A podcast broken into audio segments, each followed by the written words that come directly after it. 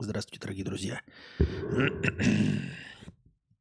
С вами вновь ежедневный подкаст Константина К. Я его ведущий Константинка. Так, продолжаем. Был вчера донат, но сразу же после окончания стрима. Не успел в хорошее настроение закинуть Евгений, поэтому засчитался сегодня. Но не успел. Но вы же все знаете про красное настроение, да? Когда счетчик становится красным, стрим заканчивается.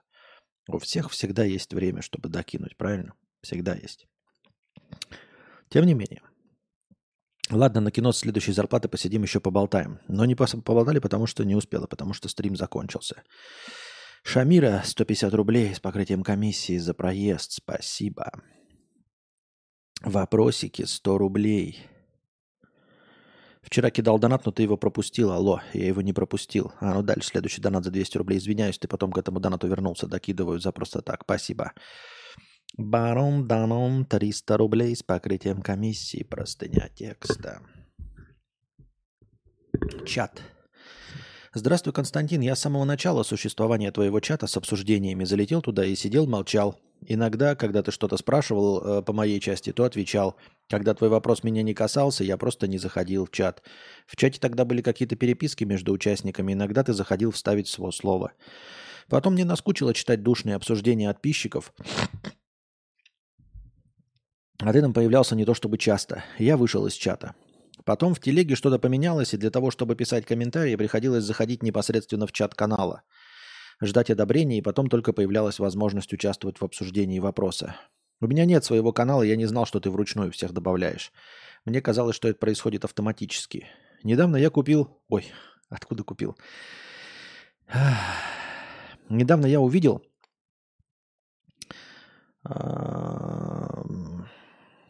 Я потерял. Недавно я увидел твой вопрос, на который я захотел ответить в чате. Давно такого не было. И вот я жму кнопку «Подать заявку», но меня никто не добавил. Я не забанен в телеге, это точно, ведь недавно, когда комменты были открыты для всех, я спокойно их оставлял. На следующий день ты записал свою голосовуху про то, как тебе надоели эти заявки в чат.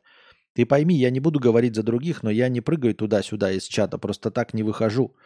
Если, чтобы писать комментарии к постам, необходимо быть в чате, то прими туда заявку, приз. Я не хочу общаться с другими подписчиками, но писать комменты иногда хочется. Если нет, так нет, ничего переживу. Да там не было никакой проблемы, я просто обнулил чат. Чего вы э, это барагозите? Добавляются все. Если вы не аноним, то вы добавляетесь. Не пойму, за что держится осветительный прибор справа. На магии держится Дэвида Копперфильда. Какой-то петух, 50, 53 рубля с покрытием комиссии. Привет, Костя. Я хотел бы высказать респект тому Анону, который на прошлом стриме писал про нытье и про тупеющего деда, который отдаляется от зрителя. Наконец-то кто-то сказал правду. Э, я очень рад, дорогие друзья, потому что, как это, я регулярно отдаляюсь. Э, начиная с первого года мне говорят, что там я становлюсь грустнее, депрессивнее и все остальное. И злее, и все хуже и хуже. Ну и, естественно, тупее. А, естественно, тупее, потому что старею, это раз. Но, а, к сожалению, обращать внимание на ваши гнусные инсинуации не всегда представляется возможным, потому что нет возможности поверить до конца и честно в ваши претензии, потому что если бы они вот были только сейчас, что-то бы поменялось. А, то есть до этого вы не говорили, что я тупею, а только сейчас заговорили, я бы тогда, ну да, наверное, тупею. А так получается, что с первого дня говорят, что тупею.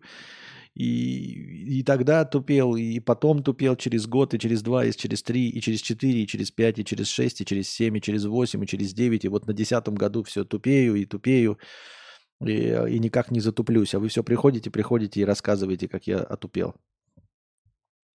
Ну что ж, будем дальше следить за моей э, вялотекущей деменции, я полагаю, да? Спасибо за донат. Приходи еще, донать еще. Работник месяца донатит нам простыню «Работа как система мира». А, стримообразующая простыня. По ней превьюшка и название.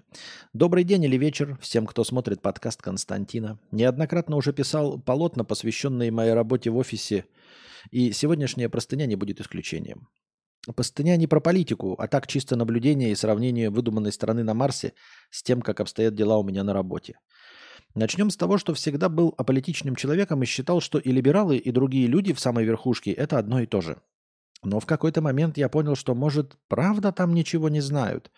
Реально, бояре плохие, царь хороший. К примеру, работаем на работе. Проходит зам генерального директора. Время 16.50. Говорит, что вы тут сидите, езжайте домой. Рабочий день до 17.00. Ну, мы, ребята, прошаренные, даже не поверили, что реально можем уехать домой, когда наш рабочий день официально подошел к концу. И точно, проходит наш непосредственный начальник и говорит, что сейчас зам генерального директора сказал, это к вам не относится. Все работаем до 20.00. И правда же, ну, хотел бы этот зам генерального, чтобы мы все уезжали вовремя, он бы реально заставил нашего начальника нас отпускать. Но нет. Это просто показуха и какая-то мнимая забота.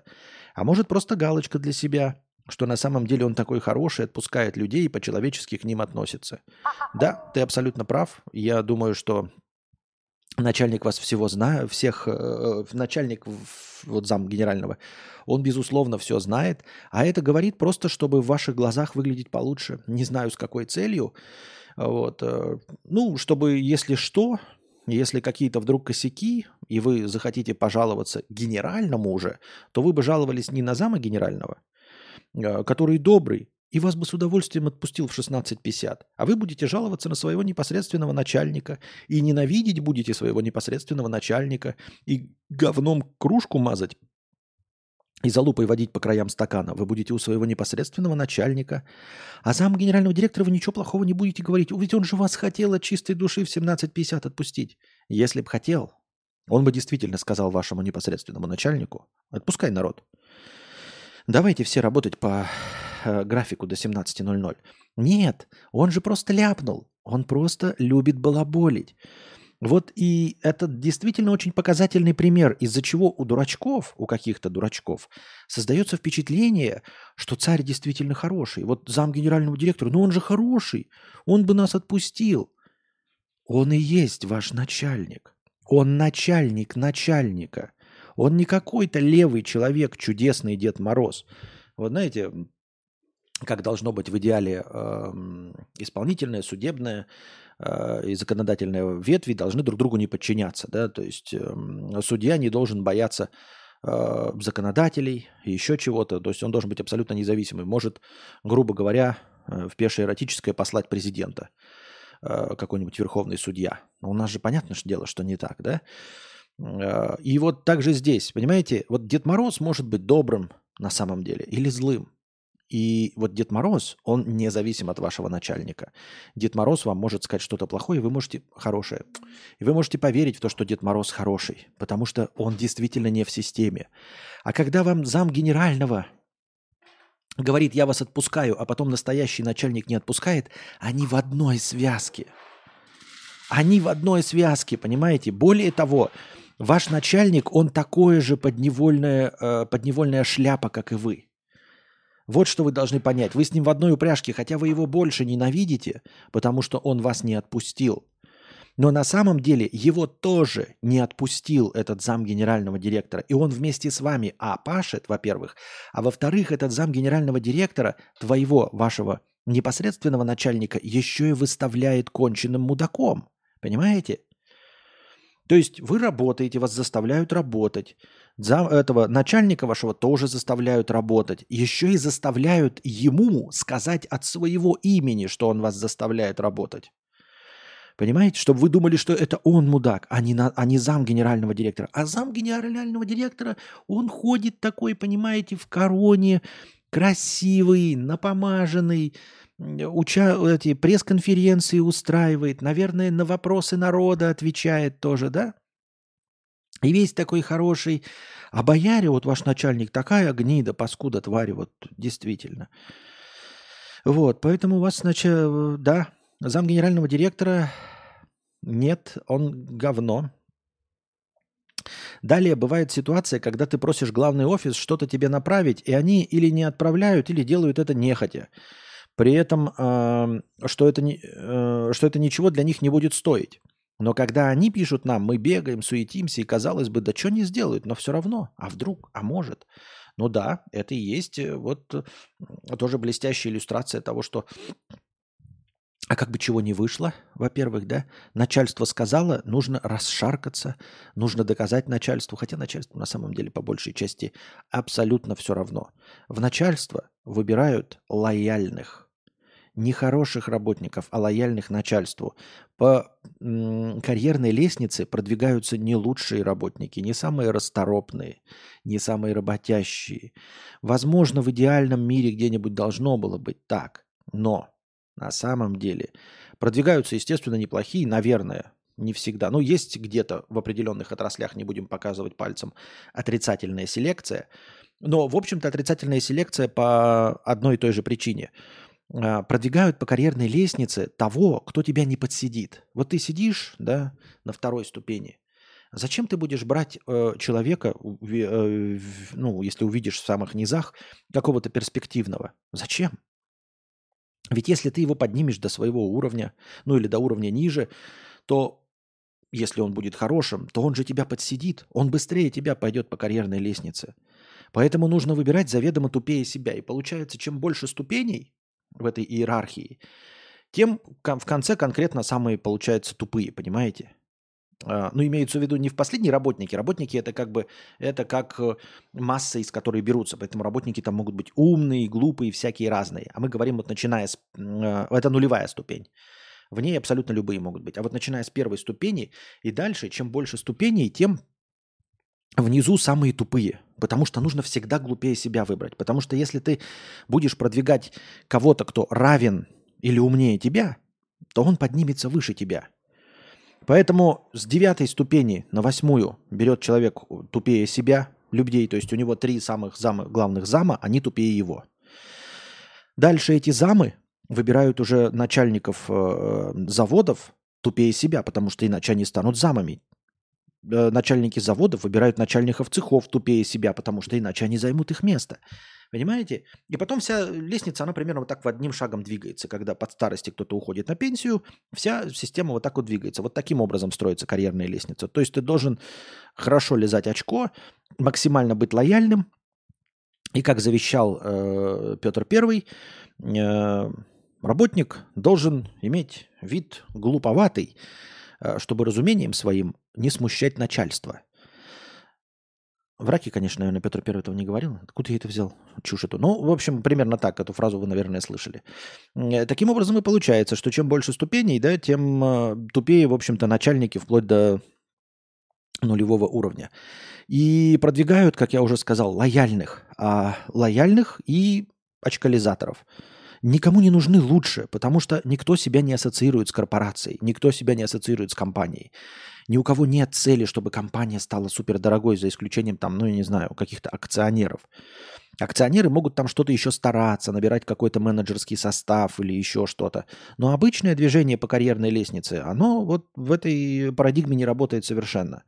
Потому что тебе нужно занимать наивысшую позицию, и все – если возникла необходимость поставить начальника, тебе нужно поставить начальника, который тупее тебя, и все.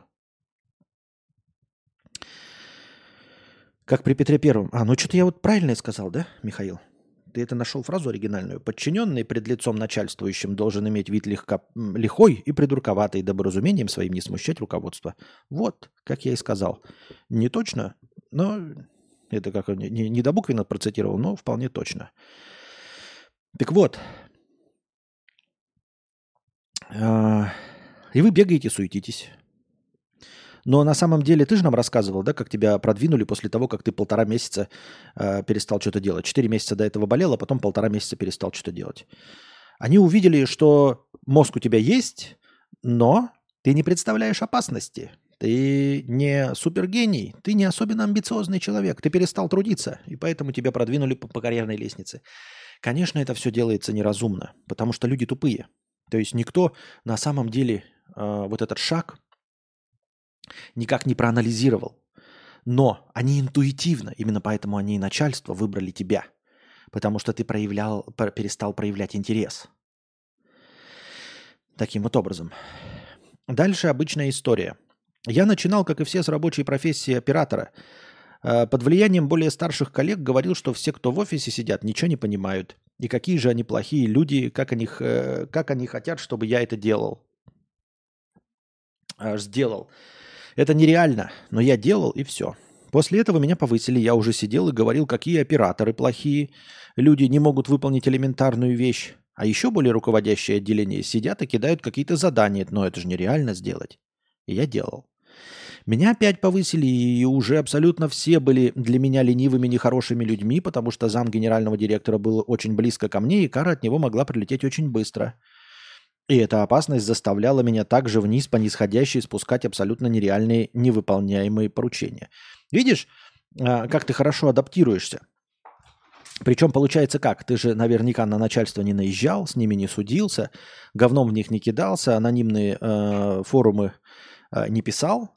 То есть ты э, в приватной беседе, которая не, входит, не выходит за рамки курилки, говорил, что начальством недоволен. Но в целом ты критиковал только нижестоящих, правильно? Если что-то не работает, то кто не прав? Правильно, нижестоящий, естественно, нижестоящий. Ни в коем случае не те, кто э, вами управляет. Рано или поздно ты становишься. Офигеть. Сири попыталась что-то найти из моих слов и выдала какой-то уголовный кодекс. Спасибо, Сири, что напоминаешь мне, ты, кто я, где я, что я, зачем и почему. Спасибо. Так.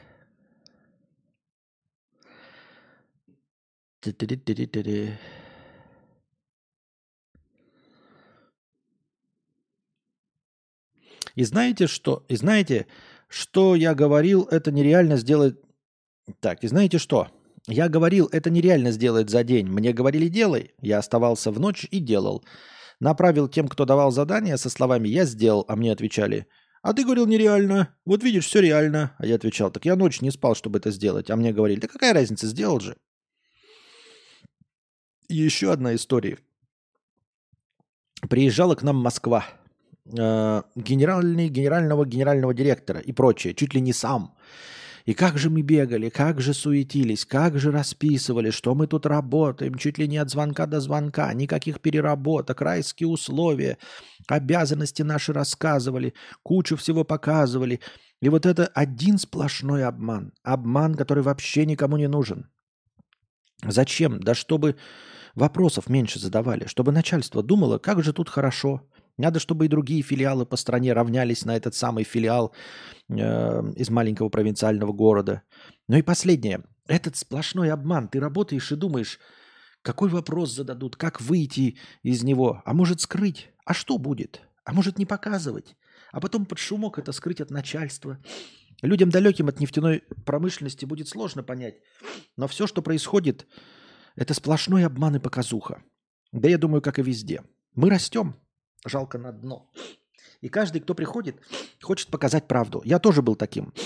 Но когда ты за правду лишаешься премии, ты уже думаешь, а может это и неправда? Они же так рады обманываться. Ну, чего хотят, то и получают. И получают. А знаешь, к чему все это движется? Кажется, думаешь, а как по-другому, да?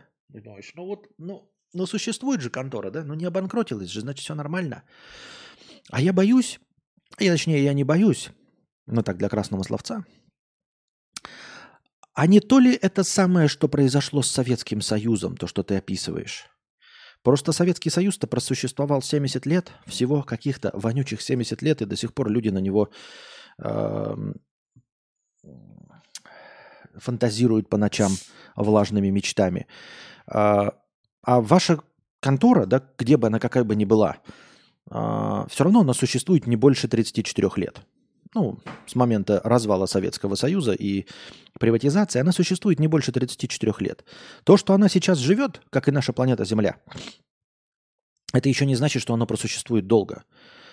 Вот, как и наша планета Земля. То есть, что мы сейчас живем, это не значит, что мы все делаем правильно. Это значит, что мы слишком маленький отрезок времени взяли. И вот ваша контора, не развалится ли она? Может и развалится, может и нет, может долго продержится. Но тем не менее, не ждет ли ее кончина Советского Союза, который весь целиком и полностью был Потемкинской деревней, где все хорошо, Америка загнивает. Вот Америка все загнивала, все до Советского Союза загнивало, в Советском Союзе загнивало, в 90-х загнивало. Сейчас все загнивает, загнивает и никак не сгниет. А, а у нас как-то ничего не гнило, все хорошо было. И Российская империя уже канула в небытие, и Советский Союз уже канул в небытие, а Америка все гниет и гниет, и никак, падла, не сгниет. Ну что ж такое-то, а? Ну дело-то не, не в сравнении с Америкой, плевать на нее абсолютно. Меня не плевать, что на моей родине происходит. И вот как бы не повторилось то же самое, что с Советским Союзом, потому что, посмотрите, советские передачи, советскую программу «Время» 80-х годов. На Ютубе полно вот этой ностальгирующей, канал «Ностальгия», что-то там еще. Записей полным-полно. Открывайте. Открывайте и смотрите программу «Время». Там же все то же самое.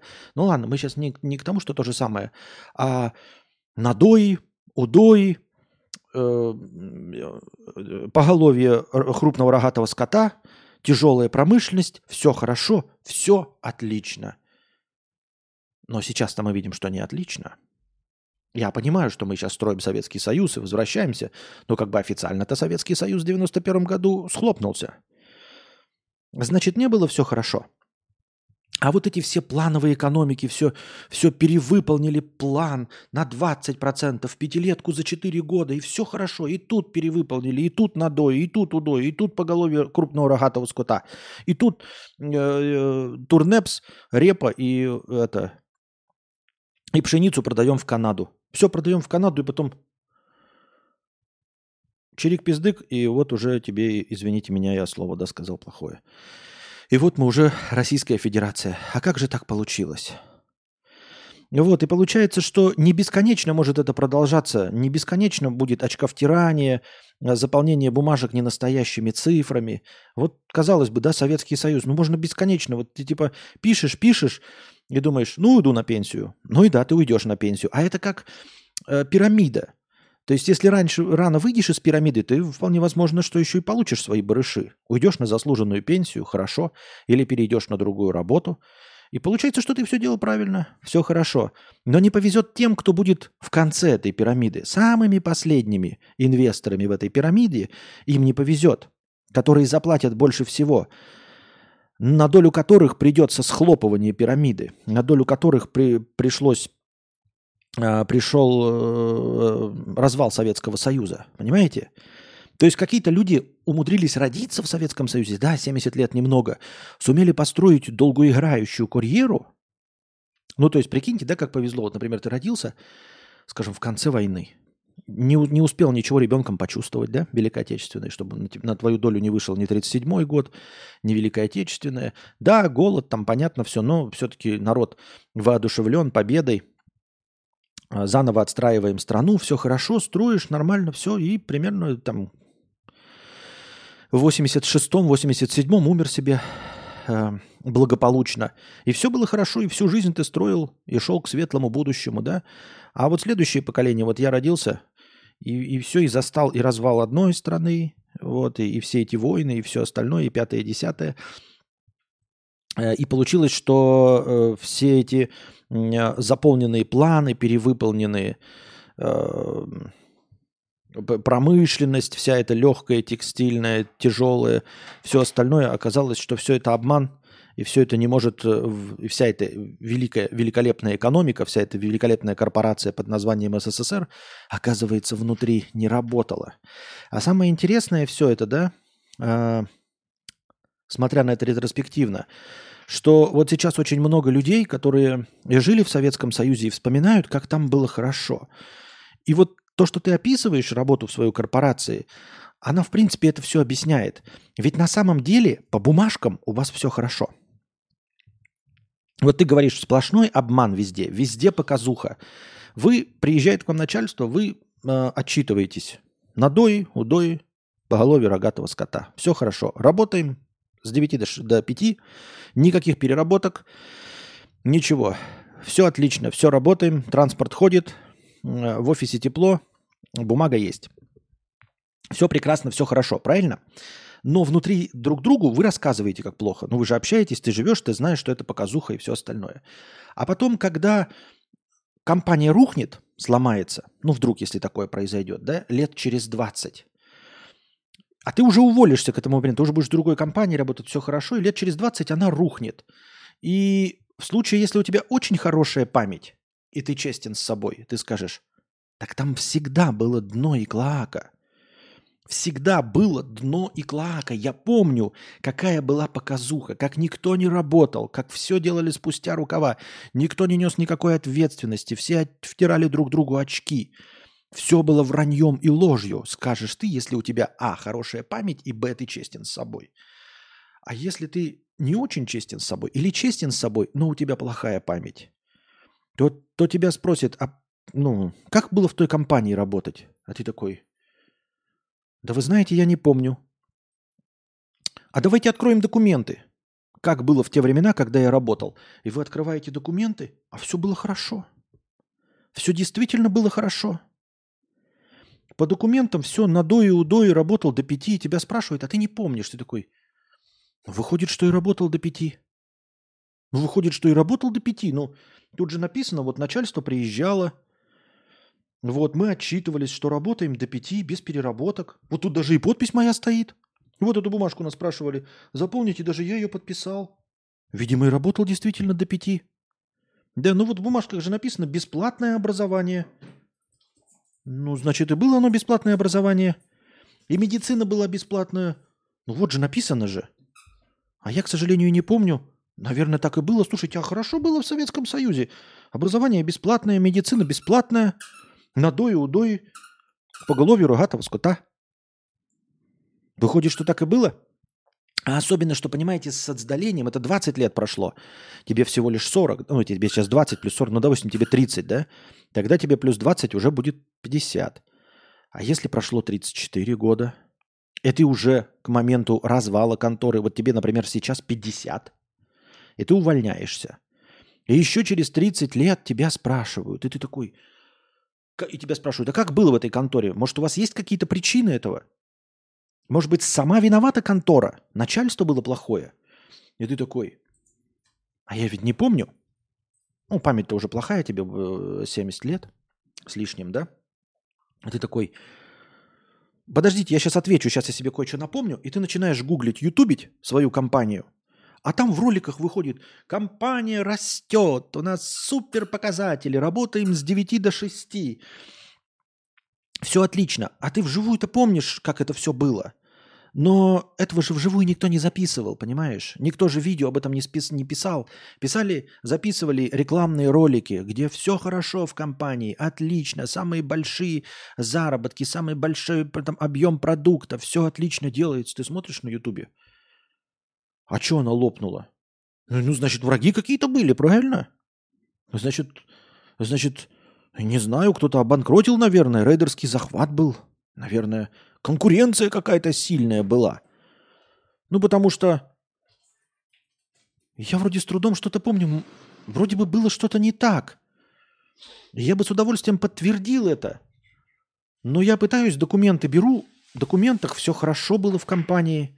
Смотрю видеоролики, где снимают э, э, эти журналисты нашу компанию. Смотрите, какие рабочие ходят. Все в новых э, этих комбинезонах ходят. Ключи. Смотрите, у мастера руки чистые, лицо чистое и ключ навехонький. У каждого, смотрите, в видео ключ навехонький. Отличная была компания, отличная корпорация. Почему же мы прогорели-то? Ведь все было хорошо, и по документам смотрю хорошо. И даже вот подпись моя в документе стоит, что мы работали с 9 до 5. Кажется, я работал до восьми. Но в документах-то до пяти стоит. И вроде я уже и не помню ничего. Понимаете?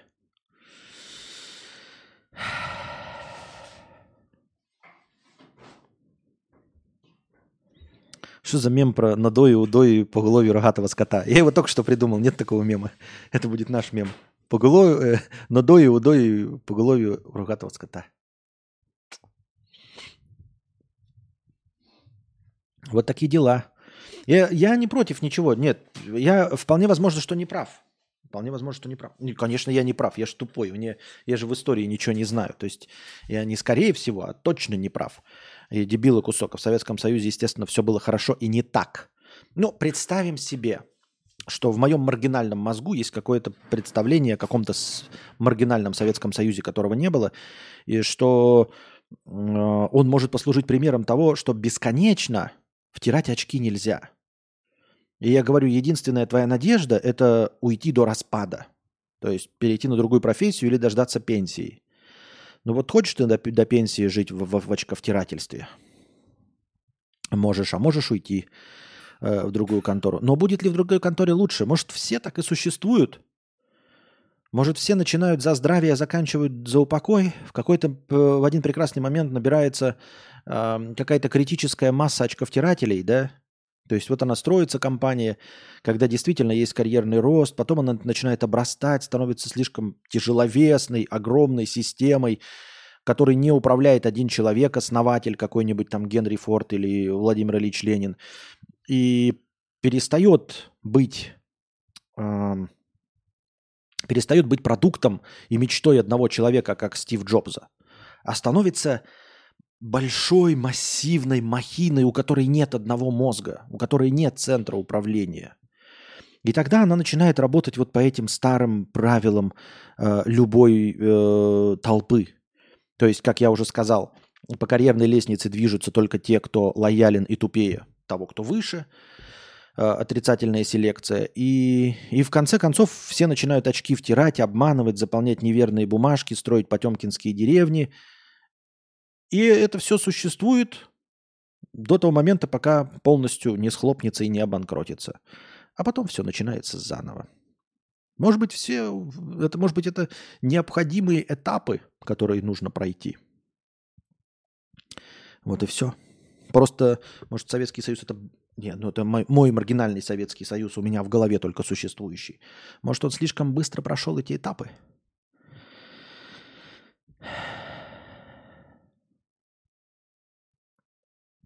Какая разница, уже смерть ждет. Да, да, я и говорю. То есть можно понадеяться на то, что ты просто умрешь от старости раньше, чем, ну вот если ты э, партийная номенклатура, тебе 80 лет, и ты понимаешь, что все вокруг ложь и обман. Какая в сущности разница?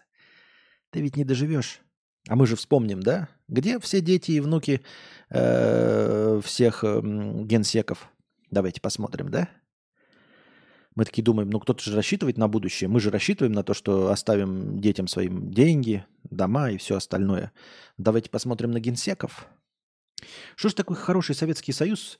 Мне все время хочется спросить, а почему же генсеки все, э, ну и даже другая высшая партийная номенклатура, почему же они обеспечили жизнь своим детям, внукам и родственникам за границей. Как же так получилось, что вроде бы Советский Союз распался, все были неправы, а в итоге внучка Сталина в Калифорнии, там сын Хрущева тоже где-то за границей все. Я просто не берусь проверять. Да я вру, ребята, это же я так, для красного словца. На самом деле нет.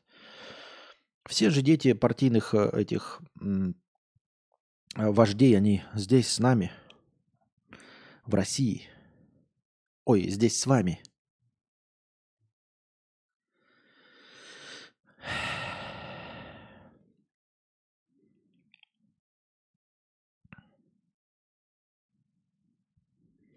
Вот такие дела. Но это я все вру, забираю свои слова обратно. Советский Союз великолепная страна, которую развалил э, коллективный Запад. Хотел сказать Америка, но я думаю, что коллективный Запад вместе с англичанкой,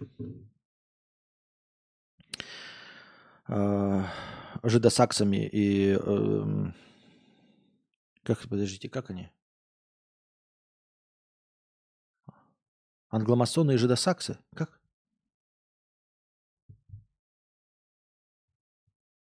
Ну, короче, вот этими людьми, или не людьми.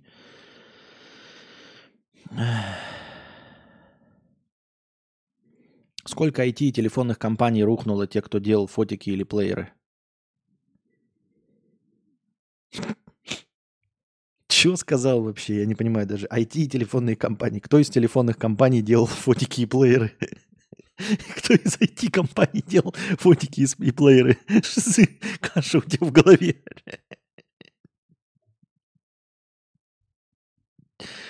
Вместе с англичанкой, училка больше всех. Англичанка – это э, собирательный образ, когда в, в царской России говорили, фактически слово «англичанка» – это синоним слова «пиндосы». Вот сейчас пиндосы Соединенные Штаты Пиндостана, это вот пиндосы, как какие-то мифические пиндосы, которые против нас. И Великобританию так уничижительно в женском роде э, называли англичанка. Вот англичанка нам пакостит, говорили в те далекие времена, еще до Советского Союза. Англичанка пакостит. Вот она была, видимо, большим врагом, помимо Америки.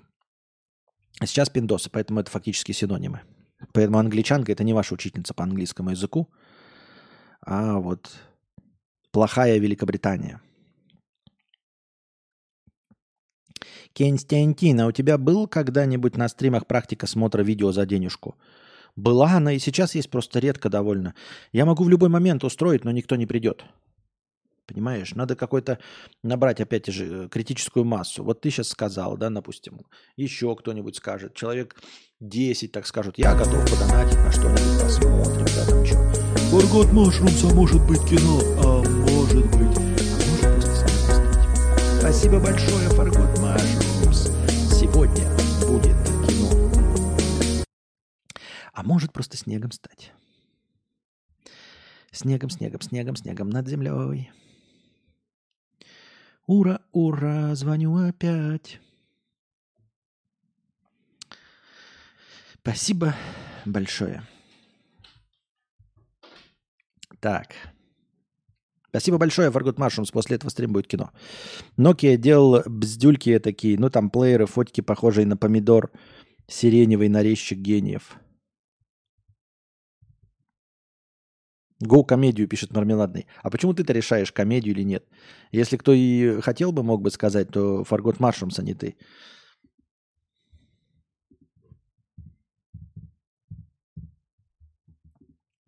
А может просто снегом стать. Работа – это прелесть, счастье и радость каждый день. Выбери хобби своей работой и не работай ни дня в своей жизни –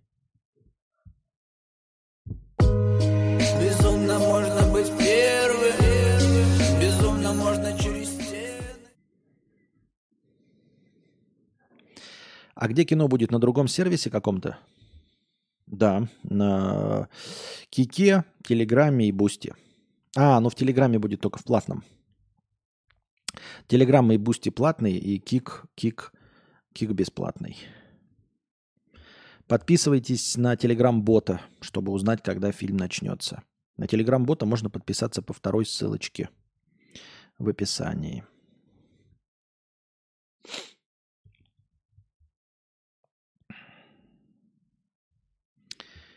Так.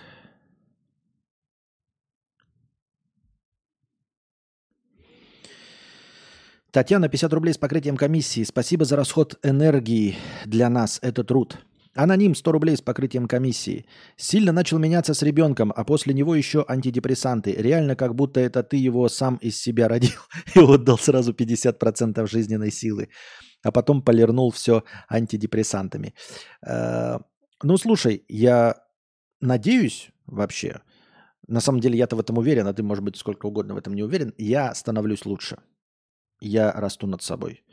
Я становлюсь лучше как ведущий, как подкастер и вообще в целом лучше. Нет, ну, естественно, в, в, как подкастер я хотел, что значит в целом? Я что, добрее стал? Нет. Эм, мне кажется, я становлюсь интереснее. Поспорить можно. Поспорить можно. Э, если честно, можно обратить внимание на а, как его, на вот все мемы и, например, лучшие моменты моих стримов. Вот ты говоришь, что как я родил, отдал сразу 50% жизненной силы, а потом и антидепрессанты забрали какую-то часть моей жизненной силы. Говоришь ты. А, но если мы сейчас э, по-честному обратим внимание на вот все какие-нибудь, как это, культовые моменты моего стриминга, то ты обнаружишь, что культовых моментов с того момента, который ты обозначил, как момент перелома, их будет ничуть не меньше. Знаешь почему? Потому что сейчас начался десятый сезон. А моему сыну уже пять с лишним лет. Пять с лишним лет. То есть ты должен понимать, что ребенок родился в пятом сезоне. В пятом сезоне. А сейчас идет десятый. Да. Да, ребенок родился в пятом сезоне, а сейчас идет десятый.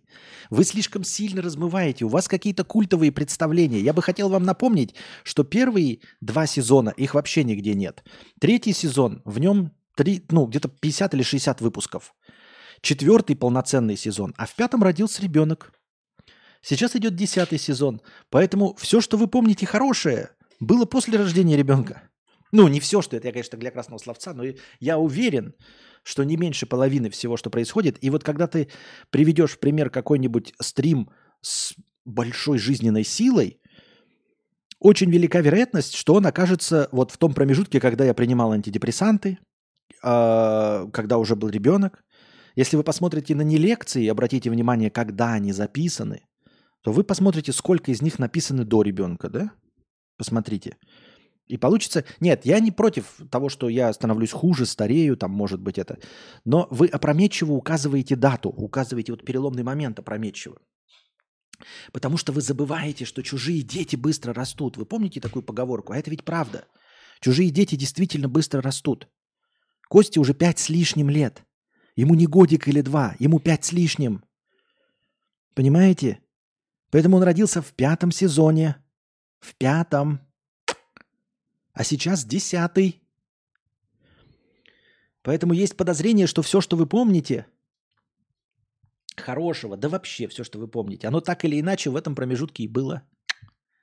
Ты хочешь сказать, что ты пришел 7 лет назад и первые два сезона, точнее четвертый и пятый, помнишь лучше, чем все остальное? Ты уверен?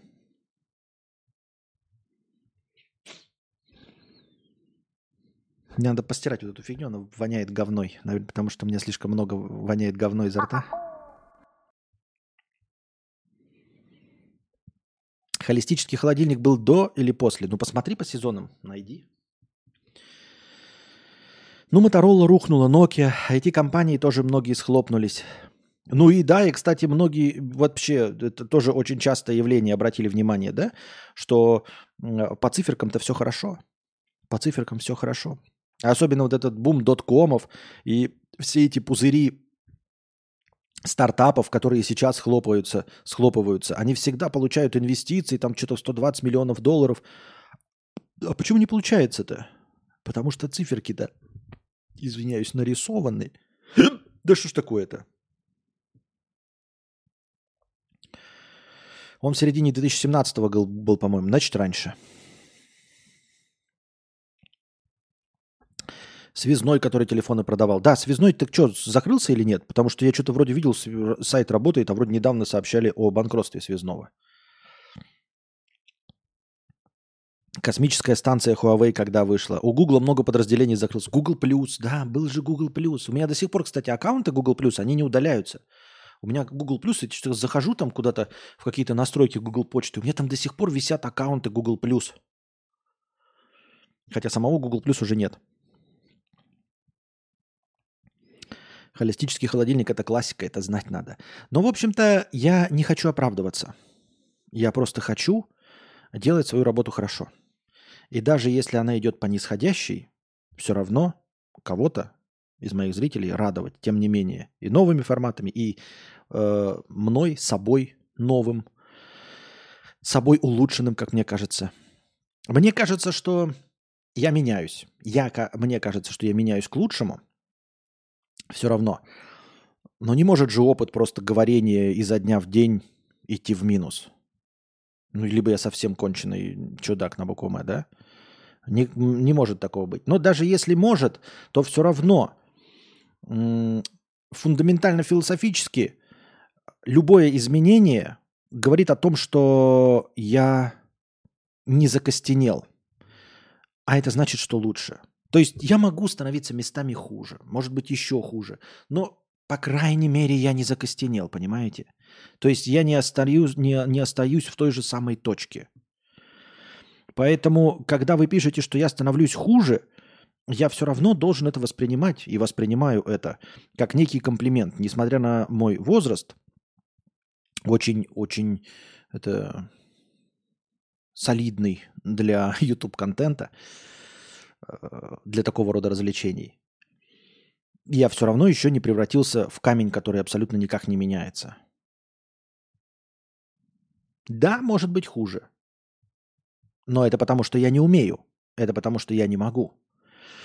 Э, но я ищу. По крайней мере, я нахожусь в поиске и продолжаю меняться.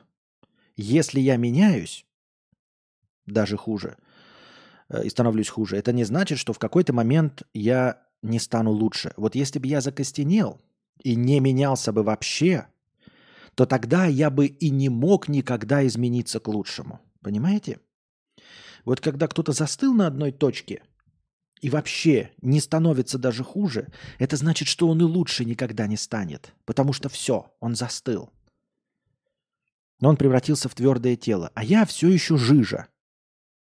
Да, я сейчас теку вниз, но поскольку я остаюсь жижей, я, может быть, наберу какую-то скорость, там, и потом и чуть-чуть вверх, обратно это того. Бабка в космосе. Космическая станция Huawei вышла пять лет назад. Но это уже при Косте вышло. Не хуже, просто ты тоже меняешься, как и мы. Во Вьетнаме ты был тухлее и больше э, грустил, пустил себя на самотек, а в Сербии уже экспериментируешь с тем, чтобы не материться. Ну, и ну, как-то не согласен. По-моему, во Вьетнаме тоже кто-то говорил, что я, наоборот, поживее стал. Во-вторых, не забывайте, вот ты говоришь, э, во Вьетнаме я стал тухлее. Но вообще-то большая часть сезона записана во Вьетнаме, а это рекордный сезон по количеству стримов. Хотя бы по количеству возьмем. Прошлый сезон, напомню вам, закончился 300 стримом. 300 стримов было э, в 2023 году. А я переехал-то в Сербию только когда-то в ноябре, октябре, забыл. Ну, в общем, большая эта часть произошла во Вьетнаме. То есть, э, несмотря на тухлость, я регулярно выходил в эфир.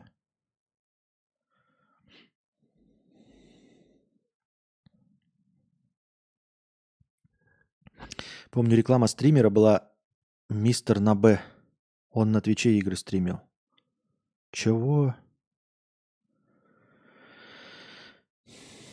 Еще 20 сезонов до пенсии, потом трансформация в PewDiePie.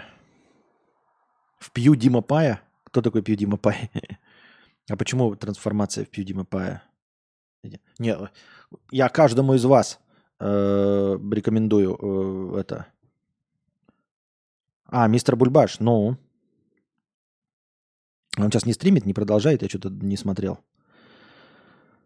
Я говорил, что во Вьетнаме веселее. Вот. Стримы это как будто бы классическая пенсия любого YouTube проекта, но Костя, конечно, придал этому явлению новый смысл. Вышел на пенсию в 25. Так. Так. Green River 50 рублей с покрытием комиссии.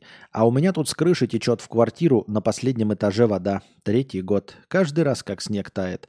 В ванную и туалет я вообще ничего не могу сделать. Звоню, пишу в управляйке, администрации, собес. Управляйки уже другая сменилась, а крыша еще течет. И у меня.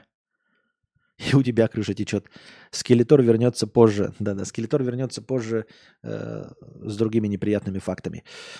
Это такой мимасик есть какой-то дурацкий, да? Откуда я его знаю? Так вот, слушай, Green River, а нельзя ли как-то выяснить, где течет, и самому заделать?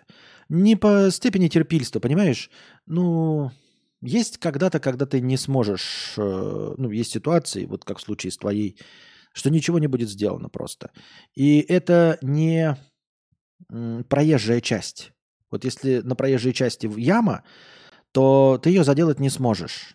Это очень дорого, очень накладно, машины ездят, ты не имеешь права где-то на улице вдруг перегородить все и заделывать дыру, правильно? Но в теории можно сделать, если потихо, если потом плакаты не поднимать, что это ты сделал, то тебе, может быть, даже и простят. А здесь крыша на последнем этаже. Позвони-ка каким-нибудь э, строителям, э, кто этим занимается утеплением, есть же такое утепление квартиры все остальное, и скажи им о своей проблеме. Посмотри, приценись, сколько это стоит. Просто, да, тебе обязаны сделать, да, должны, да, в управляйке, да, все остальное. Но вода течет у тебя. И, может быть, они знают, как это решить. Может быть, это надо просто зайти там где-нибудь какой-то э, водосток, его, который вот возле тебя, его просто заделать гуталином или как, как там, гу, не гуаши, эпоксидкой, его.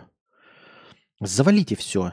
Или расплавят там э, рубероид, зальют просто по периметру твою хату расплавленным рубероидом, и ничего тебе течь не будет. Посмотри на это. Гудроном, да.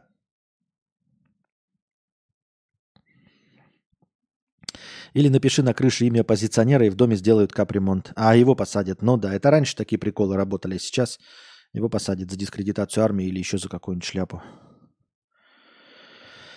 Так. У всех проблемы, что случилось? Пью Дима Мед. Пай, работаю за бесплатно и не скучай. Понятно, у нас тут стихоплет диссидент Ренегат.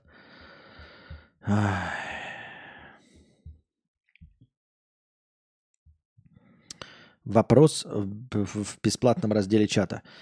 Константин, а ты Silent Hill на PS1 до конца прошел? Согласен, что старые кривые с дерганными текстурами игры намного страшнее современных, вылизанных с реалистичной графикой? Нет, я не согласен. Э, во-вторых, я вот... Когда зашел в Человека-паука 2 и стал стрим, э, играть без вас, я получил огромное удовольствие и быстро ее прошел. Как начал играть в Far Cry без вас, так и без прекрасно ее прошел. Как начал с вами играть в Talos Principle, так и зависло. Как начал со стримом играть Disco Elysium, так и зависло. Как начал с Silent Hill, так и зависло.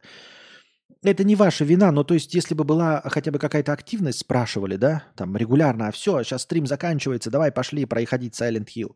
Я бы попытался пройти Silent Hill, но я его не допрошел. Надо допройти. Мне интересно просто, Э, достаточно ли, недостаточно ли, достаточно ли я молод, чтобы вспомнить, или мне придется заново проходить, чтобы вспомнить геймплей игры. Просто я же не помню даже на какой загадке я остановился, правильно? Вот если я сейчас вкачусь, влечу в Silent Hill, я вспомню, где я остановился? Имеется в виду, что мне дальше решать-то? И как проходить, куда стрелять, кого что собирать.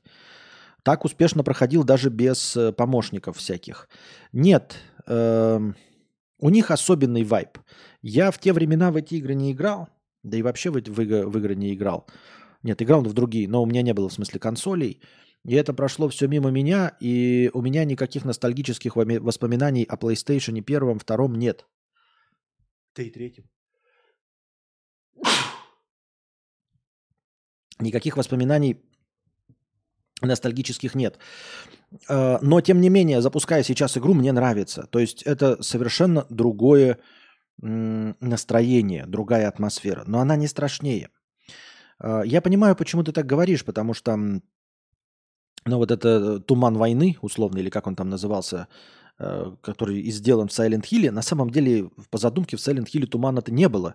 Он сделан из-за ограничений в графике, потому что это было открытое как бы, пространство, оно должно было прорисовываться, а э, графических возможностей не хватало, чтобы прорисовывать, и поэтому сделан этот туман, который потом и кочует в Alone in the Dark и все остальные э, игры. И вот он создает, конечно, вайп, вся вот эта серая картинка, как я уже сказал, Э, ограничения в железе.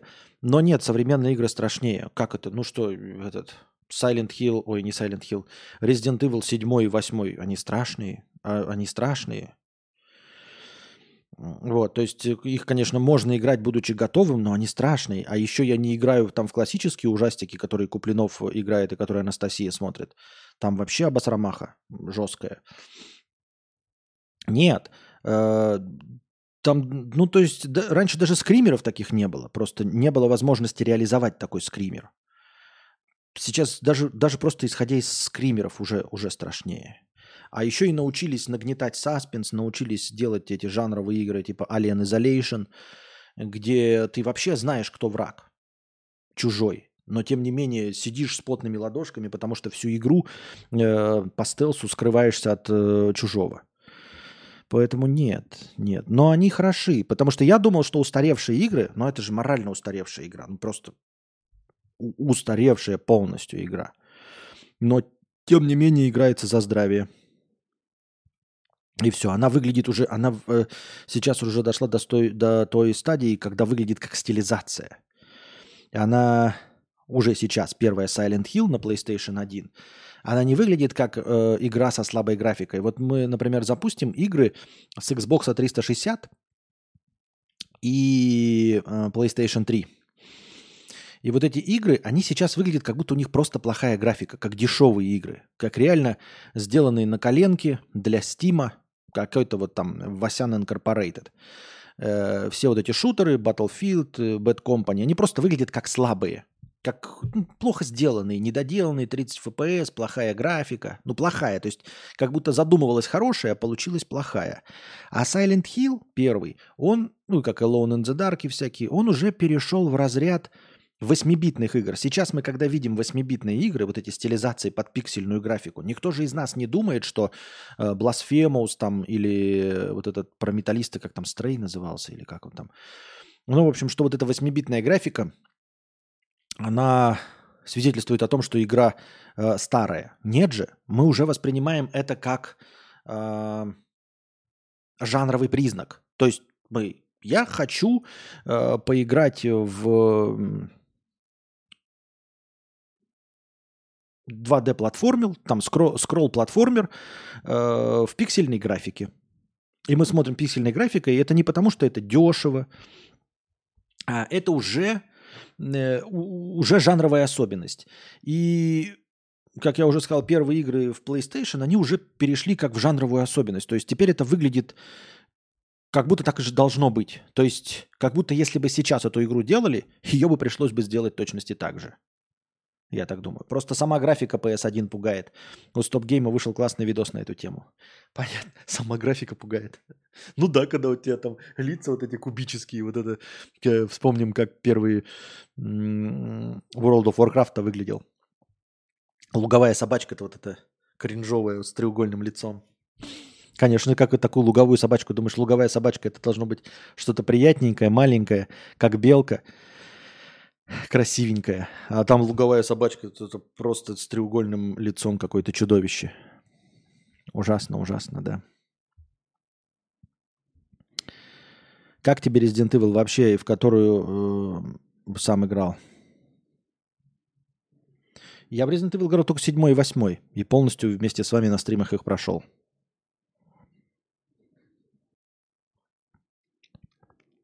Старые игры с низкой детализацией пугают каким-то чувством одиночества и пустоты, даже не хор... Да, это да, это есть такое. Но как я говорю, уже заходишь, и ты воспринимаешь это уже... Тогда это было просто ну, требование железа. А сейчас ты смотришь, это как будто бы действительно... То есть любой город, э, он будет выглядеть пустым и покинутым. То есть если мы сейчас вот э, окажемся в городе Человека-паука, последнего, второго, вот прикиньте, в Нью-Йорке, да, мы зашли в здание, выходим из здания, и какой-то баг, нет ни одного человека, и тишина. То есть люди не двигаются, звуки людей пропали, э, звуки машин остановились, и останутся только летающие птицы, ветер и все остальное. И мы сразу такие, оп, мы оказались в игре «Я легенда». Правильно? То есть мы оказались в каком-то сразу зомби-апокалипсисе. А куда все делись? И сразу такой, ой-ой-ой. Потому что это будет необычно. Вот. Но мы просто отвыкли от тех игр. А там э, это были просто требования к железу. И поэтому Silent Hill такой ненаселенный, такой пустой, просто потому что если ты добавишь больше персонажей, больше всяких движущихся объектов, то у тебя подохнет система. Вот и все. Как лиминальные пространства. Да-да-да-да-да-да. Ну и Silent Hill это и есть одно галимое лиминальное пространство так-то.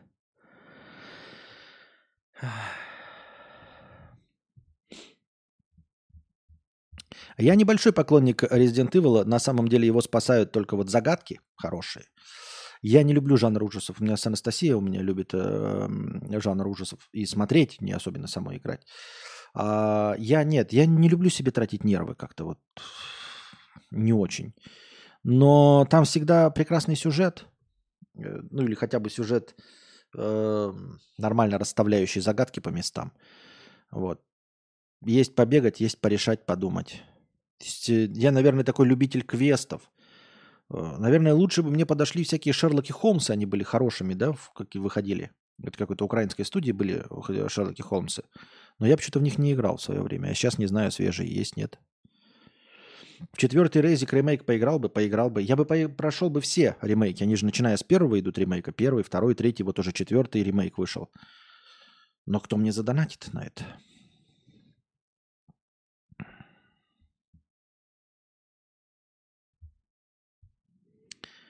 Так. Что у нас там в вопросах? В вопросах у нас больше ничего. До конца донатов мы дошли. Переходим. Переход хода.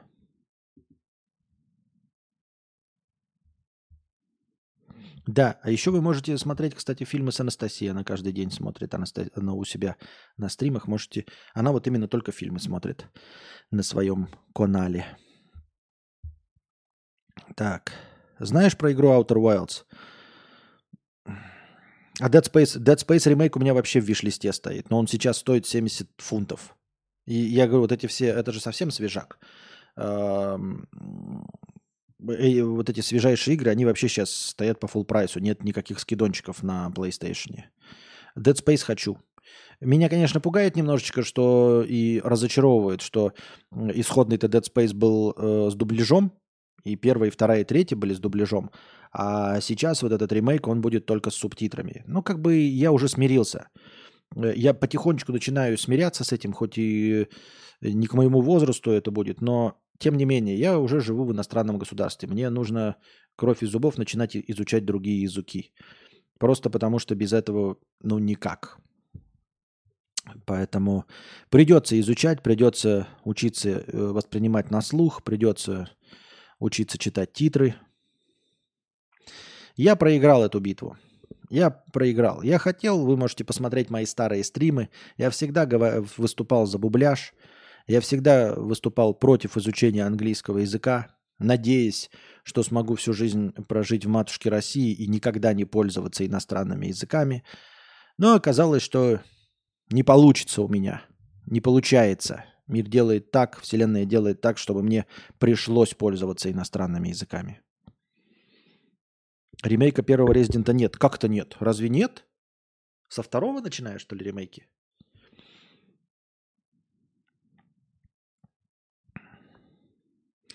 Почему-то большой процент именно женщин любит смотреть прохождение хорроров. Откуда у них такой интерес к Crime?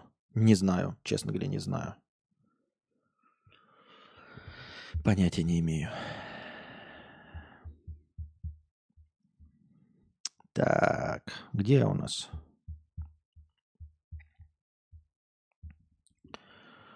Сотрудники Диснейлендов жалуются, что посетители парка испражняются под себя, стоя в длинных очередях. Раньше это были единичные случаи, но в последнее время стало трендом. Согласно показаниям работников, команда Диснея назвала экскременты человеческим кодом N, когда называла сотрудни... вызывала сотрудников навести порядок. Гости парков используют для этого самые различные варианты – урны, рекламные стенды, ограничительные перегородки и так далее. Сотрудники парков основной причиной такого поведения называют нежелание гостей стоять в очередях в, очередях в туалет – ведь им же нужно отдельно отстоять очередь на аттракционы. Да, я думаю, что ну, проблема в том, что у вас не хватает туалетов. Если вы измените меня возле каждого аттракциона, поставите достаточное количество чистых туалетов, то люди не будут ходить под себя. Э, я почему так думаю, понимаете? Э, конечно, вот бросить бумажку мимо урны, это будьте здрасте, это благое дело, это ты такой, ну легче бросить мимо, чем дойти до урны, правильно? Всегда. Но вот какать и писить принародно, принародно никто не любит. Это такая табуированная тема, писанье и каканье.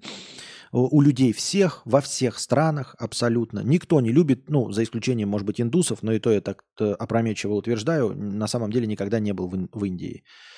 Э, все остальные люди вообще-то не хотят писить и какать принародно.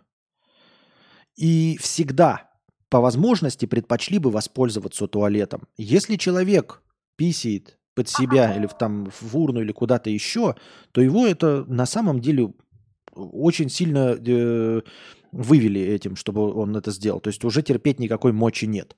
Только в этом случае. Это не то, что человек делает ради кайфа, такой, о, блин, туалет стоит, но он слишком далеко, пасу здесь. Нет, нет, нет. Люди стесняются, даже пьяный человек, увидев туалет, лучше пойдет в туалет, чем э, будет прикрываться деревом. Итальяно повествованию жопопердано 50 рублей. На возможность задонатить на повестке богатому мешку 3000 рублей хватит более чем по зязя. Так у нас сейчас кино будет уже. Давайте следующий, завтрашний стрим будет длинный. Сегодня же у нас еще кино посмотрим. А завтрашний стрим... Э, и будем завтра повестки читать, что бы и да. Он даже блювать туда пойдет, даже постарается. Вот, вот, если туалеты будет. Это не то, что люди хотят делать принародно.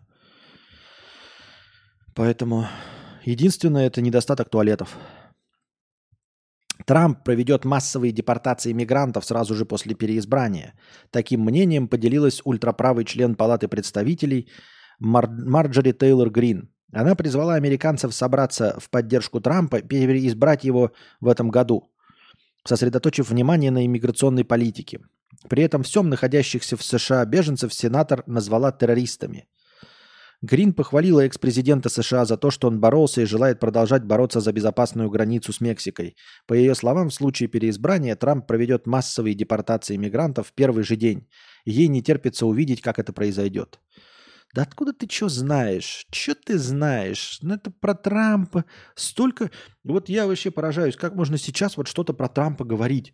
Он что-то сделает, что-то не сделает. Он же уже был. Он же уже был президентом Трампа, правильно?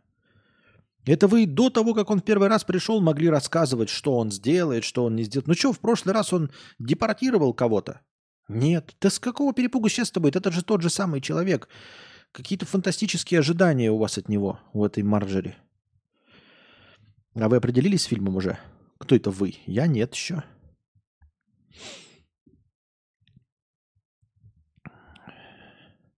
Forgot Mushrooms тоже. Но Forgot Mushrooms обычно мне отдает на откуп выбор кино фильма.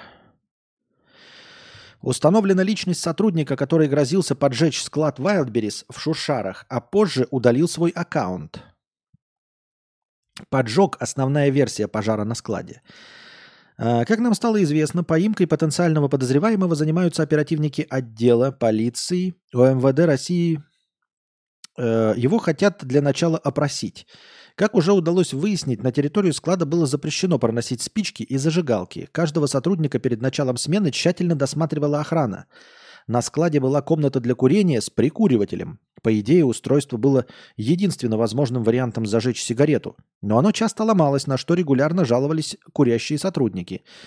Поэтому некоторые из них придумывали изощренные методы, как в обход системы досмотра приносить спички и зажигалки. Предположительно, возможный поджигатель мог действовать именно по такой же схеме. Ранее мы писали, что 27 декабря в чат сотрудников склада ягодок написал один из работников, который предупредил коллег о скором пожаре. Спустя две с половиной недели... Ск... О, предупредил о скором пожаре спустя две с половиной недели. Предупреждают о скором пожаре через два с половиной часа. А тут через две с половиной недели.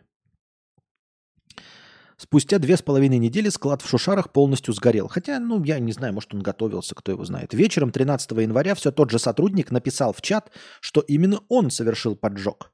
Участники чата вскоре передали информацию о коллеге в компетентные органы. Однако после сообщения с признанием сотрудник удалил свой аккаунт и больше в том чате не появлялся. Теперь полиции предстоит найти шутника или поджигателя. А вот тут я не знаю, понимаете? Не знаю. А, то есть, с одной стороны, как бы все эти грозящие, да, там а, в большинстве своем не доводят э, до, до конца свои угрозы. С другой стороны, ну кто-то же доводит. С третьей стороны, те, кто доводит, не угрожают с точности той же самой вероятностью. То есть э, из тех, кто вообще ничего не предупреждал, столько же людей, сколько из тех, кто довел э, свое, свое дело до конца, предупредив. Да? С третьей стороны, кажется, что это не то дело, о котором побоялся бы человек предупредить. То есть, ну, предупредил и поджег. Это не что-то там, знаете, о террористическом акте или что-то. То есть он мог по, по глупости душевной, типа действительно, потому что тупой, поугрожать и потом знаете, как на понт. А что ты угрожал, а не сожег? И он пошел и поджег. Потому что не посчитал это достаточно опасным в силу своей тупости. Так, я думаю, могло бы быть.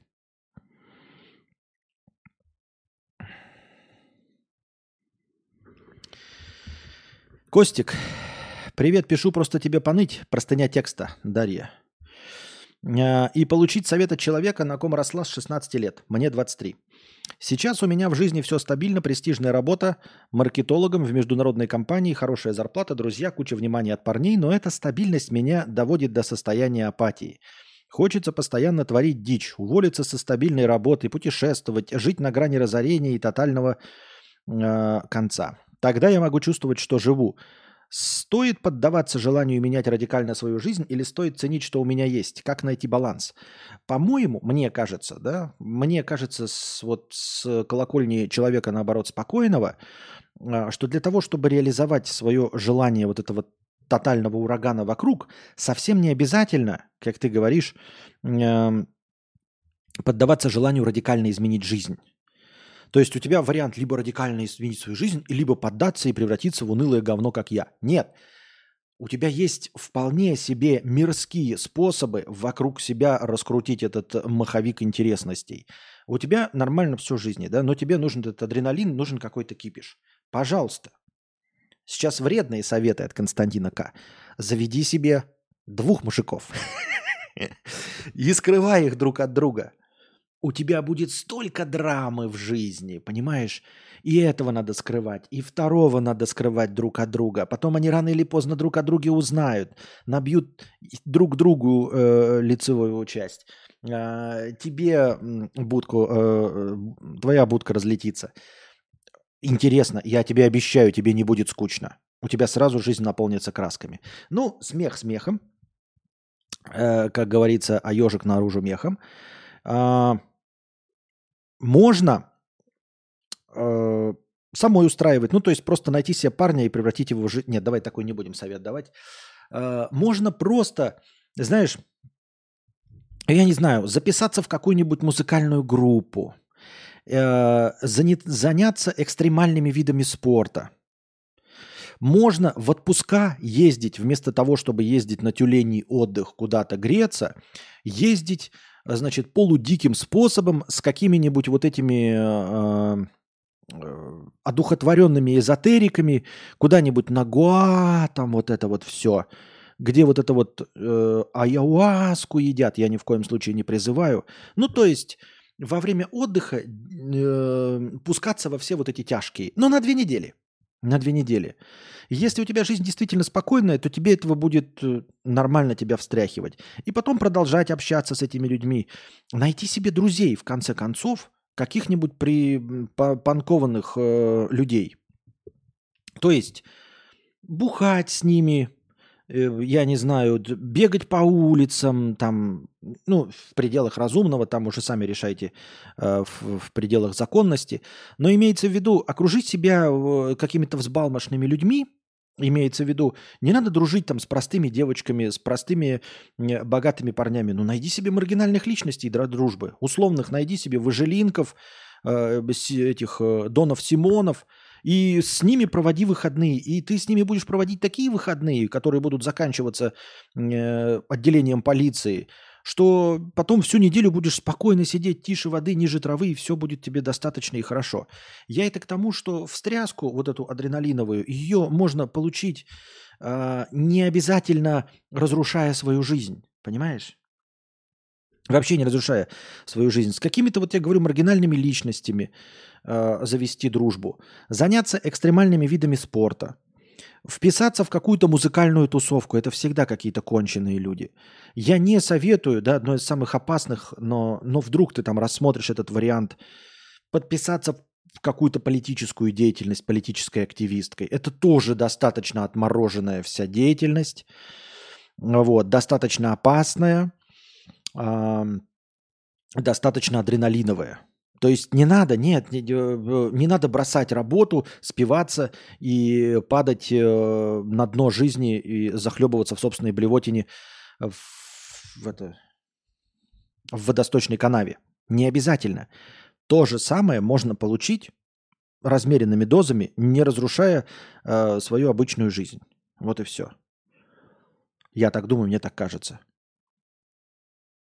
Почему-то мне так кажется. Что за шарики? Разленился. Заведи пару енотов.